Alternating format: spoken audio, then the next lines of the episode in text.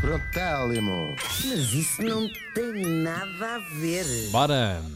Pois é, bichinhos, olha, este ano podemos não ter bacalhau com todos, temos bacalhau só com alguns, mas.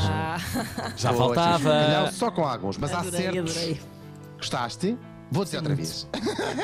Podemos não ter bacalhau com todos, mas temos bacalhau só com alguns. Bom, mas há certos clássicos de Natal que der por onde der, não podem faltar. Seja pelo correio, seja atirada para uma janela, é certo e sabido que alguém vai conseguir dar-nos o quinto essencial presente de Natal: um par de meias. Ei. Verdade ou mentira? é, Verdade. Olha, Verdade. a verdade é que eu estou a precisar. Sim, é, é sempre bom. É sempre Claro bom. que é. A gente Queixa-se que é o presente mais eh, normal, mas é sempre bom e há meias ótimas. Bom, então eu deitei-me aqui a pensar. Então isto das meias vem de onde? E vem, dá uma data de tempo, fiquem vocês sabendo. Elas já eram usadas pelos gregos no século VIII antes de Cristo. Há uma porradão Não de anos. Então já Cristo nasceu. Há uma temporada, aqui há uma Mas eu temporada pensava que esse pessoal andava todo de sandália. andava só com aquilo, é verdade, mas aquilo uh, faz frio e eles usavam Pois. saias, porque não usavam as calças, é uma invenção muito recente. Uhum. A parte até das meias, mas agora isso depois fica para outro dia. Agora estou a falar só das, das meias, depois vamos às calças, mas aquilo realmente eles não usavam calças e fazia algum frio também. Aquilo na Grécia já se sabe, não é? Bom, as meias nesta altura na Grécia eram feitas de pele, claro que não era assim, não é de cor, não é assim uma coisa mais molezinha. Mas claro, já com o propósito de não fazer frio nos pés. Depois Meter lá o de 200 pezinho lá dentro, claro. pôr o pezinho lá dentro. Cerca de 200 anos mais tarde, a moda pega em Roma, que os romanos, vocês já sabem como é que é, não podiam ver nada os gregos a fazerem. Sim, Eles viam os gregos, depois disfarçavam, ficavam assim 200 anos sem copiar. Como faziam, como certas, certos amigos que a gente tem. Bom, e então Iu! surgem uh, as primeiras meias de tecido e assim já mais justas ao pé. O par mais antigo que sobreviveu até hoje, chegou-nos do Egito, são umas meias cor de laranja, imaginem vocês, já feitas de um precursor do crochê. Imagino sempre uma egípcia a fazer crochê assim, a puxar as linhas e a falar com uma vizinha a dizer: Eles não são machines." casados. Ela, ela não é casada. Bom, ah, são umas meias com mais ou menos 2.300 anos e com a particularidade de terem o dedo grande do pé separado. E sabem para quê? Pois que para serem usadas precisamente com sandálias. Ah, então, claro. Posidónios egípcios. Mas se calhar era, era hipster.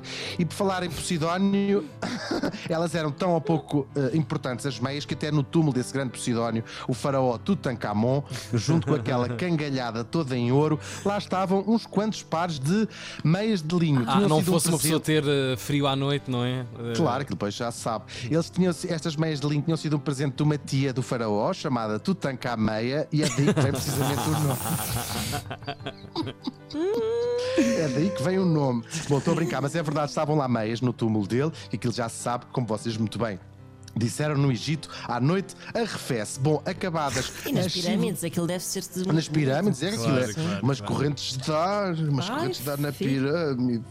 Isso é o som da a voz da corrente de ar, não é? É a voz da corrente de ar, ai, mas correntes de ar na pirâmide. Acabadas as civilizações clássicas, chegam-nos os maltrapilhos dos cristãos e a Idade Média. e com a Idade Média, um frio do caraças. As meias, para além da utilidade, não é? E eram mesmo imprescindíveis, falando a sério, para não se ficassem os dedos dos pés, não é? Com, aquele, co- com o frio come os pés e o nariz. Bom, começam a ser as meias feitas de várias cores e a ser usadas já como acessório de moda. Um fashion, um fashion statement, vá, para dar um bocadinho de alegria às barracas de como e às vidas horrorosas que as pessoas tinham na Idade Média. Pois, eu odeio a Idade Média. Bom, Com a abertura da Europa ao mundo, vão surgindo novas tendências e novos materiais. E as meias tornam-se também num símbolo de estatuto social, claro. Temos a ráfia e a sarapilheira para os pobrezinhos, estou a brincar, era o algodão, claro. E para as pessoas mais chiques, aquelas que já tratavam os jogos por tio, as sedas orientais e já assim mais em colã. Porque a moda já começava a ser também aquele calçonete. E eles punham a meia Ah, até cá exato. acima, Epá, presas toda com... parvo isso tão bom. Isto é hoje está ótimo. verdade. Isto é É verdade. É Presa com uma calçonete espécie assim de- abalonado, não é? Exatamente, presas com umas ligas a que se chamava no- nos senhores jarre- jarreteiras, não é? Ah, as meias têm também importância, quer para proteger do frio, quer de facto para fazer figura, que surgem uma série de indústrias à volta das meias, para além de quem as fazia, claro. Também havia as pessoas que as remendavam e, é- e é mesmo, era mesmo importante, porque as meias eram um objeto relativamente ah, caro e portanto Caro, quem claro. eh, remendava as meias e é aqui que nasce, claro, a expressão olha, vai, mas é cozer meias. A mecanização do fabrico das meias é tardia, começa já no século XVIII só eh, e eram muito caras na altura e só nos finais do século XIX é que de facto começam a ser feitas mais ou menos em série. A grande revolução das meias mais próximo de nós dá-se em 1939 com a invenção do nylon. Surgem assim toda a sorte de meias de materiais sintéticos e os famosos colãs para senhora. Para senhora e não só, temos também as meias de rede ou de arrastão, as preferidas das avós da Ana e do Tiago. Parece que estou a ver com os decotes até ao umbigo, de boquilha e penas, penas na cabeça com as suas meias de rede. Hoje em dia elas são uma peça fundamental, quer no dia a dia, quer para uma festa, quer para fazer desporto. E são feitas tudo e mais alguma coisa, desde fibras sintéticas ao algodão, à lã, ao poliéster e até às fibras de bambu. Para terem uma ideia, só na cidade de Datang, na China, conhecida como a cidade das meias, que, que eles lá, coitadinhos, não fazem outra coisa, são produzidos todos os anos mais de 8 mil milhões de pares Caramba. de meias, é verdade. Há toda uma série de convenções sociais sobre que meias usar ou quando usar, ou até quando não usar meias, mas elas continuam a servir para as mesmas duas coisas desde o início dos tempos, para aquecer os pés e para dar de presente de Natal. Como dizia a Elizabeth Taylor, o problema das pessoas que não têm vícios é que geralmente têm virtudes muito irritantes, mas isso já não tem.